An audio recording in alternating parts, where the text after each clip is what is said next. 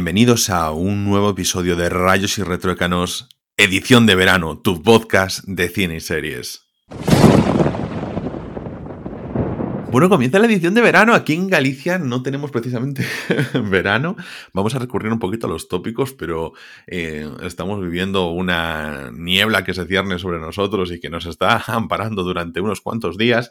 Y, sin embargo, eh, al otro lado del micrófono, en conexión con Huesca, nos encontramos también ante, ante la Torre de Aragón, y ahí está nuestra compañera Ana que empezará a saludarnos y a contarnos un poquito lo que ha estado viendo durante estas semanitas. Vamos a recoger un poquito la tónica del verano pasado, comentando un poquito lo que hayamos visto y en lugar de comentarlo nosotros en privado, de mandarnos ahí audios de 50 minutos para explicar una película, pues os lo traemos aquí, diciendo si nos ha gustado, no nos ha gustado y qué podéis ver y qué nos apetece comentar aquí entre nosotros. Ana, ¿qué tal estás? Pues aquí, como, como bien has dicho, la Torrida Esto, el Pirineo, la montaña es maravillosa en, en invierno, pero en verano, la verdad, madre mía. O sea, esto es el infierno. Echo de menos la niebla de Galicia. Mm, hasta, está siendo un verano interesante, ¿eh? porque la verdad es que estoy viendo cosas y lo peor de todo, Ángel, es que me he dado cuenta que estoy viendo cosas que recomendaste tú el verano anterior, para que luego me digas que no te hago caso. No, no, es que eso estaría muy bien, ¿sabes? Porque si has visto cosas que yo he recomendado el verano anterior, podríamos retomar el, el, primer capítulo que os recomiendo a todos que escuchéis de la Summer Edition del año pasado, donde yo me vi todas las recomendaciones que Ana me había hecho cuando Ana no se había visto ninguna de las que yo le había vamos hecho a ver, ella. tú, tú, me dijiste que, que viera eh, el ala este de la Casa Blanca, que es la historia interminable de la serie. Y luego, ¿qué otra serie me habías dicho que también es súper larga? Pero, por ejemplo, Baby Driver la vi. Y otras. Uy, otras... me... ¡Ay! Me falta la de. Eh, 900, ¿verdad? Es que cuánto, me, cuánto mérito me vi Baby Driver, no sé, que alguien le extienda la alfombra roja y que bese por donde pisa la niña. Bueno, Ana, ¿qué te parece? Eh, ¿Te apetece empezar tú comentándolo cosas de las que has visto? O no, voy a empezar yo, voy a empezar yo porque voy a hablar de una película que he visto en el cine. Y que, y entonces, pues bueno, ya que es así las tímidas vueltas al cine, hemos visto y lo hemos comentado aquí los dos en el cine, El Señor de los Anillos, La Comunidad del Anillo, bueno, Ana no tanto porque estaba medio dormida, Las Dos Torres y El Retorno del Rey en el cine, versiones normales, por desgracia, aquí, jolín, los fanboys, fangirls, pero yo he continuado yendo al cine ahí con nuestras medidas de seguridad porque pues, no había mucha gente, entonces es mucho más sencillo, y he ido a ver una de las películas de moda de, de, las sagas de terror, que es Expediente Warren 3. La verdad, o sea, de esta serie de, de Conjuring de, con James Wong. Eh, y, oye, yo he de decir que tengo un problema con estas películas y es que a mí me gustan mucho las películas de terror, pero dentro de las películas de terror hay un género que no me interesa demasiado, que es el género de los fantasmas. Me gustan más los slashers, me gustan más las películas, las de sectas, las que te inquietan mucho, pero las de fantasmas es como que nunca me acaban de entrar lo suficiente y por eso unas películas como Expediente Warren, que todo el mundo reconoce que son bastante buenas, a mí me gustan, me parecen entretenidas, me gusta además que se respete lo suficiente como para tener una saga coherente sin, no sé, sin idas y venidas, porque tengo la sensación de que cuando se van haciendo segundas y terceras partes, pues simplemente se hacen de cara, a, bueno, pues como ha tenido éxito a la primera, cogemos incluso el nombre, a veces ni siquiera los protagonistas, e intentamos explotar un poco más, y parece que estas películas pues vienen con su coherencia, con su historia, y que se mantienen, se perpetúan. Bien es cierto que intentan expandir su universo, pues con las películas como por ejemplo Annabelle, como por ejemplo La Monja, etcétera. Y bueno, pues está bien, yo entiendo que quieres crear esa franquicia. Mmm, no me disgusta. Insisto, el tema de los fantasmas nunca me termina de entrar y esta película, bien es cierto que es la más floja de las tres y sigue siendo buena. Yo la fui, fui a ver al cine, como os decía, me lo pasé súper entretenido, siendo ya os digo un, un, un, segmento dentro de este sector de cine que es el de terror que no me llama mucho. Y yo cuando, como las películas, de, las películas de acción o las películas que tienen persecuciones o las cosas policíacas que a mí en general no me gustan, y cuando encuentro de repente algo que me gusta, pues me gusta destacarlo, porque quiere decir que, pues que por lo menos a mi criterio tiene la, la suficiente transversalidad para que incluso a alguien que no le guste ese género, pues que le pueda interesar Así que yo recomiendo que si podéis, pues que y aún está disponible en las salas que están por ahí, que os paséis a ver Expediente Warren 3. Ana, ¿qué más tienes tú por ahí? Bueno, pues yo em, cumplí la promesa de que, bueno, em, en, Twitter puse que, vería una serie que ha salido hace bien poquito y bueno, pues eso lo, he hecho, he cumplido la promesa y es la serie de, Bob Pop, eh, Maricón Perdido, que bueno, salió hace pocos meses en, en Movistar. Es una serie muy cortita, creo que son seis capítulos u ocho, si no me equivoco. Y, los capítulos son cortos, son como de media hora. Eh, yo me la vi en, un día. Sí, mira, son seis episodios. Me la vi en, un día. Y realmente cuando empecé, o sea, cuando vi la sinopsis y tal, la verdad que no me llamó mucho la atención, ¿no? Lo vi un poco, pues eso, la, pues como un biopic, ¿no? De Bob Pop. Eh, de alguna forma, un poco como Dolor y Gloria de Almodóvar, que al final él eh, bueno, sabemos todos que él contó su historia entrevistando en Leitmotiv con Buena Fuente a Almodóvar cuando estaba presentando su película Dolor y Gloria, que ya estaba nominada a los Oscars. Y entonces él entró allí en un momento de la sección, ¿no? Que él tenía una sección y, le expresó de una forma muy natural a Almodóvar que, que gracias a haber, eh, haber visto Dolor y Gloria, él eh, se sentía como en la eh, como que se había reconciliado consigo mismo con su enfermedad y que eso le daba fuerzas para confesárselo al resto del mundo y entonces confesó que padecía esclerosis múltiple.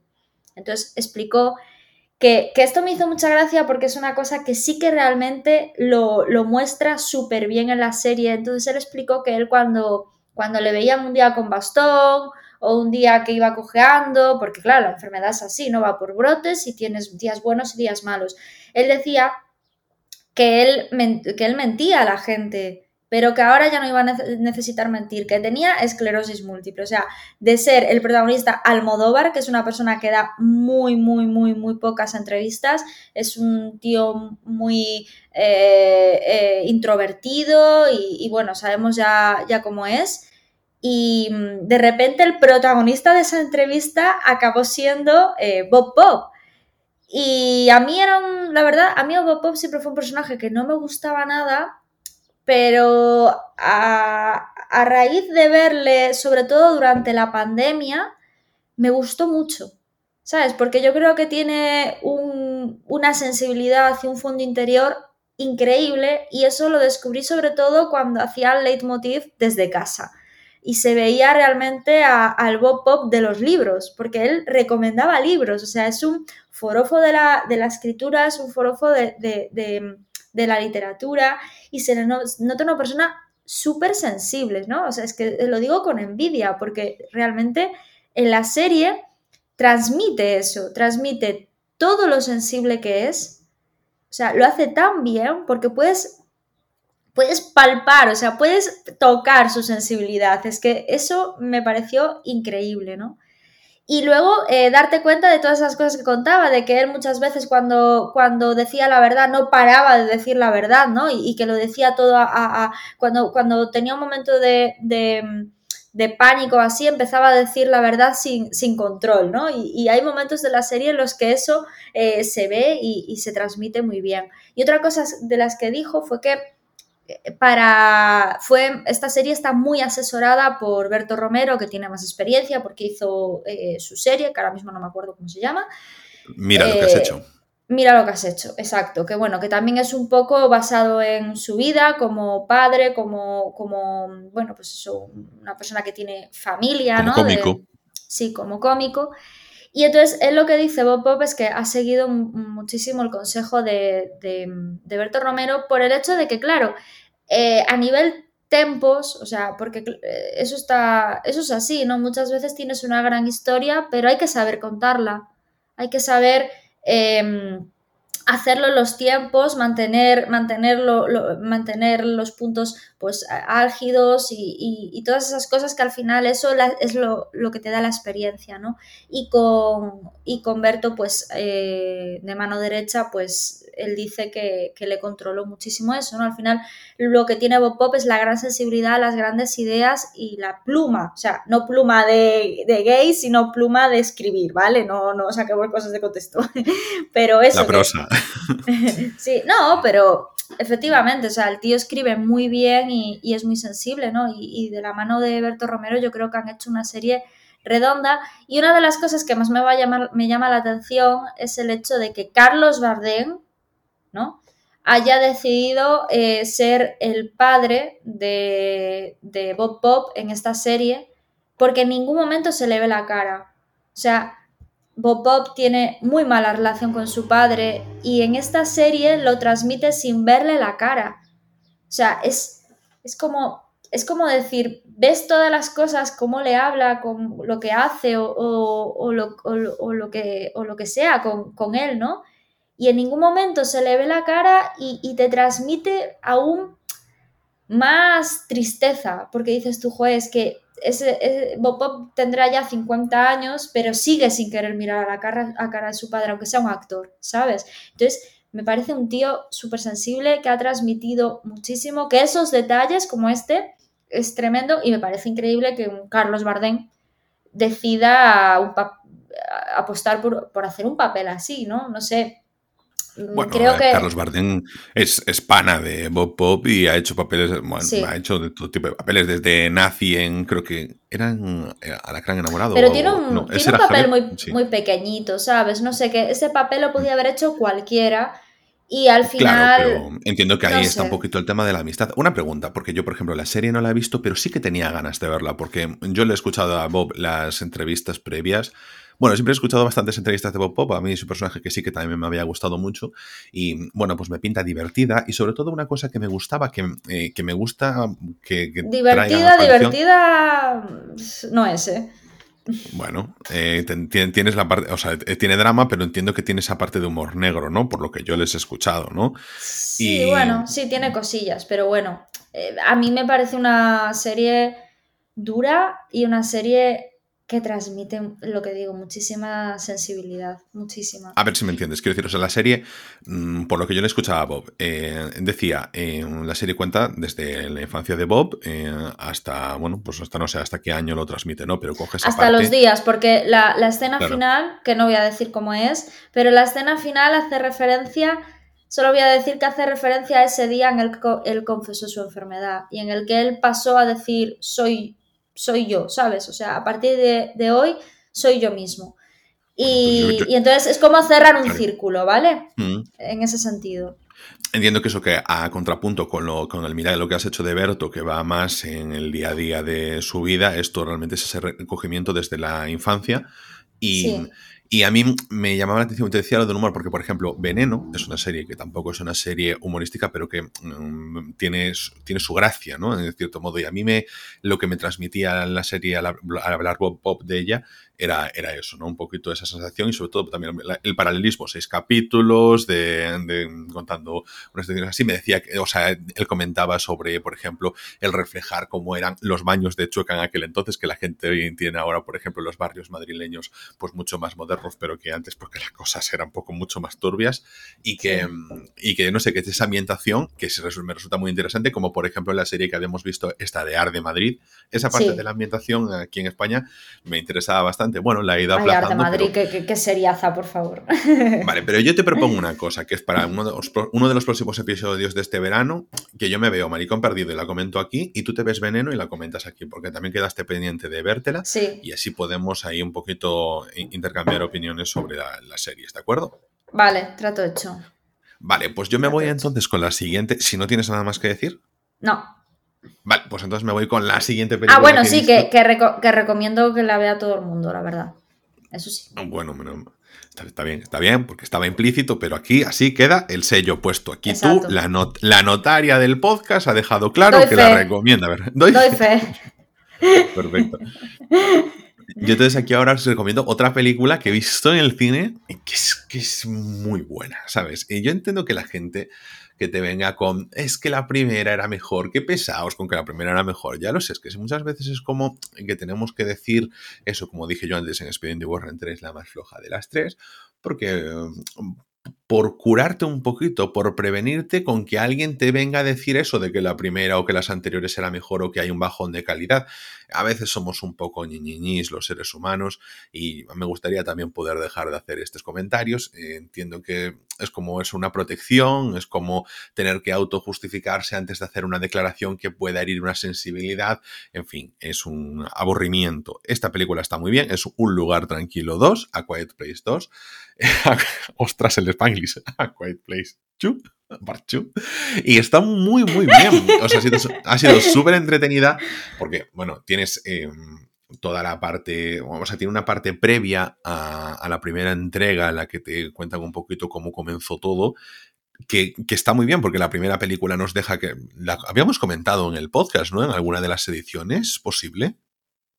¿O no llegamos a hacerlo, Ana? ¿Tú te acuerdas? Yo creo que no la llegamos a comentar porque la idea era comentar la 1 y la 2 juntas. Sí, porque justo antes de la pandemia fue cuando se iba a estrenar. Y entonces comentar la 1 y la 2 juntas. Que te lo acabas de pues pasar por el arco de triunfo. No, me no, pero bueno, pues si no pasa nada, es que le vamos a hacer, o sea, se estrenó ahora, pues se comenta ahora, no vamos a esperar tampoco a la temporada 3 del podcast. Bueno, el caso es que yo creo que la comentamos en alguna de, los tops que hicimos, ¿sabes? No lo comentamos en profundidad en monográfico, pero lo comentamos en alguno de los tops. Y en, bueno, pues yo, es que yo recuerdo hablar de ella aquí en el podcast. Bueno, pues Un lugar tranquilo uno es esa película en la que tenemos, nos presentan una familia que tiene, eh, que está en modo supervivencia, que se ve, presenta todo el mundo en silencio y nos damos cuenta por una escena dramática que en cuanto alguien hace ruido, pues se enfrenta a que unos una especie de monstruos que se guían por el sonido, eh, proceden hacia ese ruido para ver si hay algo que puedan atacar. Y pues lo más probable es que te maten.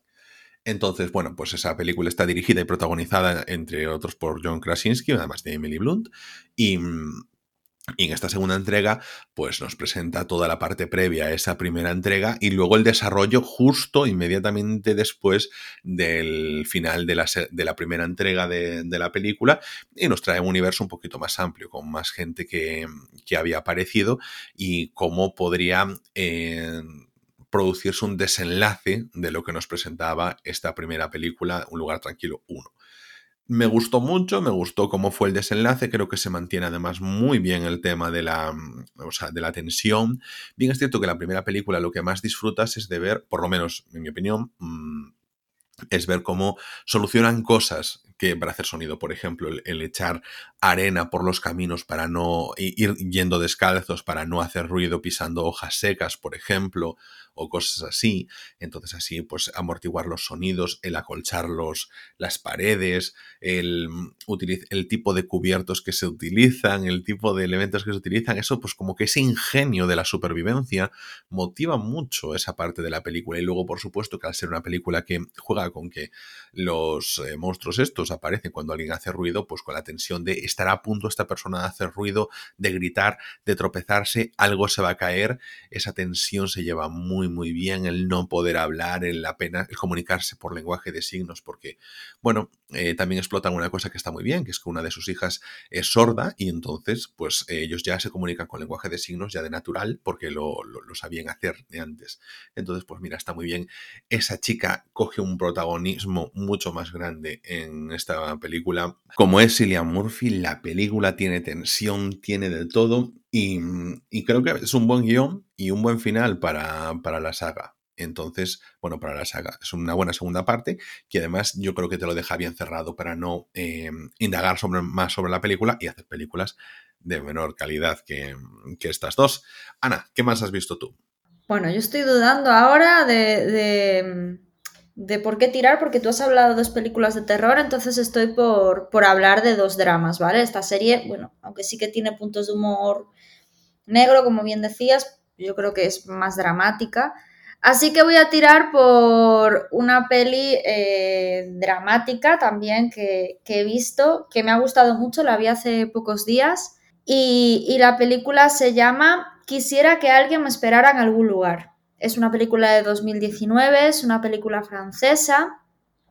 Y bueno, está basada eh, en un libro. Es una adaptación, muy adaptación, por lo que he visto, ¿eh? porque es, como. Mm, es una adaptación libre. Es decir, no es fiel al libro y yo no, yo no lo he leído, pero bueno, es la información que, tengo, que, no es nada fiel al libro. Pero sí que es cierto que me ha parecido una, una, película muy interesante. No me ha parecido un peliculón, creo que tiene fallos, creo que mm, muchas veces no llegas, quizás porque son demasiados personajes, es poco tiempo y no llegas a, a, entrar bien en, cada una de las historias, ¿no? Cuando, cuando hay un, un elenco tan, tan grande y con historias tan fuertes y que cada uno tiene su historia y, todo el rollo, es, yo creo que es del cine más difícil de hacer a nivel guion, ¿no? Porque al final que te impliques bien en cada una de las historias es, es complicado. Eh, la película, pues a ver, es un drama familiar, eh, son cuatro hermanos, el mayor, eh, la, bueno, las dos medianas y, el pequeño, ¿no? Y la matriarca, que es la, madre. Entonces, el, mayor de ellos, bueno, yo creo que es, para mí yo creo que es de las historias más interesantes. Eh, tiene una hija, ¿no? Entonces, bueno, pues es una familia bastante grande y mm, se puede decir que la película gira en torno a la reflexión sobre la madurez, sobre la gestión del tiempo, sobre, sobre todo, mm, eh, pues hacerse, hacer frente al, fracaso, pero no al fracaso solamente laboral, sino también al, fracaso de la vida, ¿no? Y, y me, me, parece muy, muy interesante, ¿no? Al final eh, por ejemplo, yo creo que la historia más llamativa en ese sentido es la del, la del hermano mayor, que tiene una hija, que tiene una mujer, que tiene un trabajo. Bueno, ves, como cuando tú dices, Ángel, y tienes una frase muy buena que muchas veces repito, que es, y de repente un buen día la vida te pasa por encima. Y aparte es que en esta peli em, hay un momento en el que me acordé de mi madre porque un día mi madre me dijo, es que una buena mañana te levantas, te miras al, espejo y tienes 50 años y dices, ¿qué, he hecho con mi vida? Entonces, eh, bueno, es un pensamiento muy de las madres de antes porque al final vivían por y para criar a hijos, ¿no?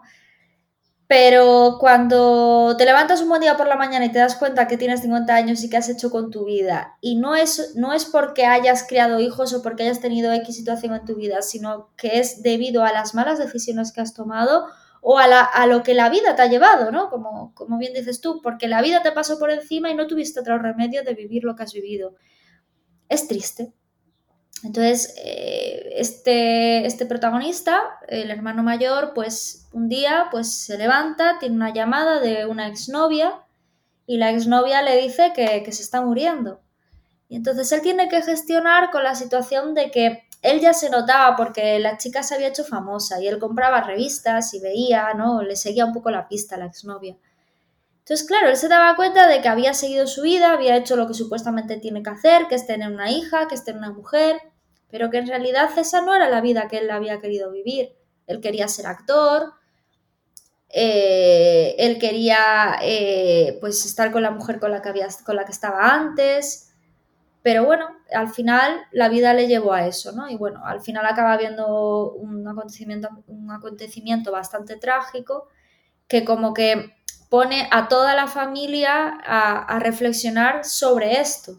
¿no? Un poco lo que, es que yo creo que es un poco lo que nos ha pasado con el COVID, que fue la, llegada del COVID, ver la muerte tan de cerca, vernos tan encerrados, vernos que no, no, podíamos disfrutar de la vida, nos hizo muchísimo más conscientes de que la vida eh, es perecedera, de que, de que son dos telediarios y de que tenemos que disfrutar día a día, que la felicidad no es solamente hacer planes a futuro ni de pensar en el futuro, sino también disfrutar día a día.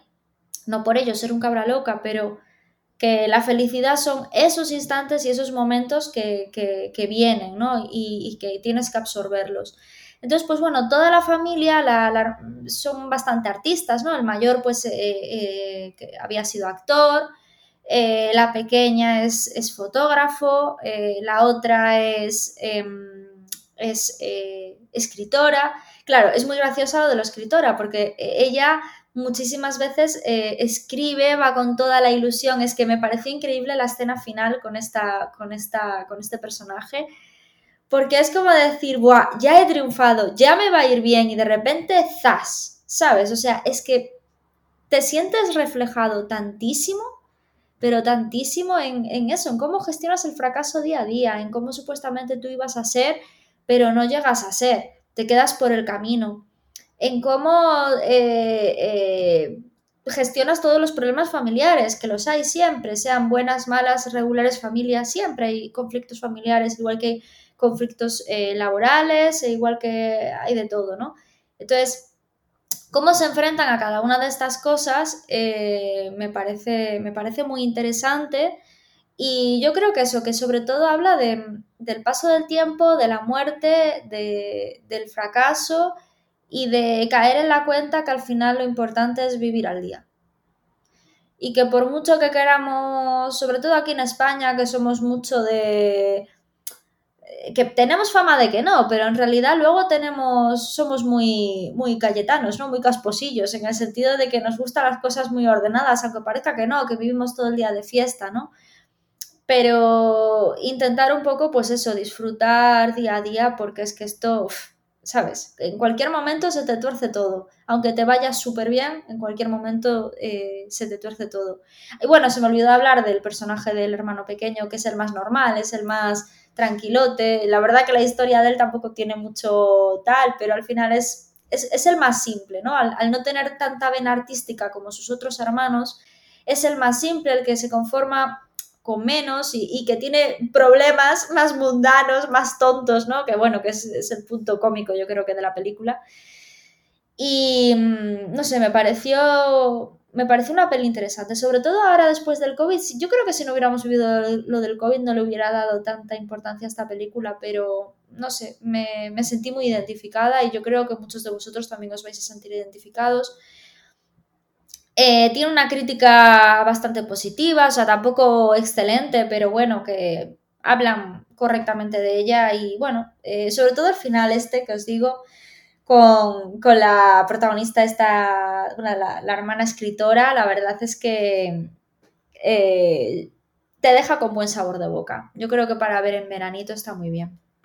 Me tiene, o sea, viendo yo la carátula, sí que me tiene pinta de eso, de las típicas películas de verano, de, oye, pues está la tarde así eh, calurosilla, suenan los grillos, te la pones, echas ahí tu horita y media viendo la película y, te sales pues habiendo visto una historia sencilla, ¿no? Sí, aparte de las pelis francesas, ya lo tengo dicho aquí, que este tipo de películas así más emocionales, más, más familiares, más, no sé cómo explicarte, más de sentimientos, eh, en el cine francés a mí me parece que lo expresan muy bien, son mucha sensibilidad también.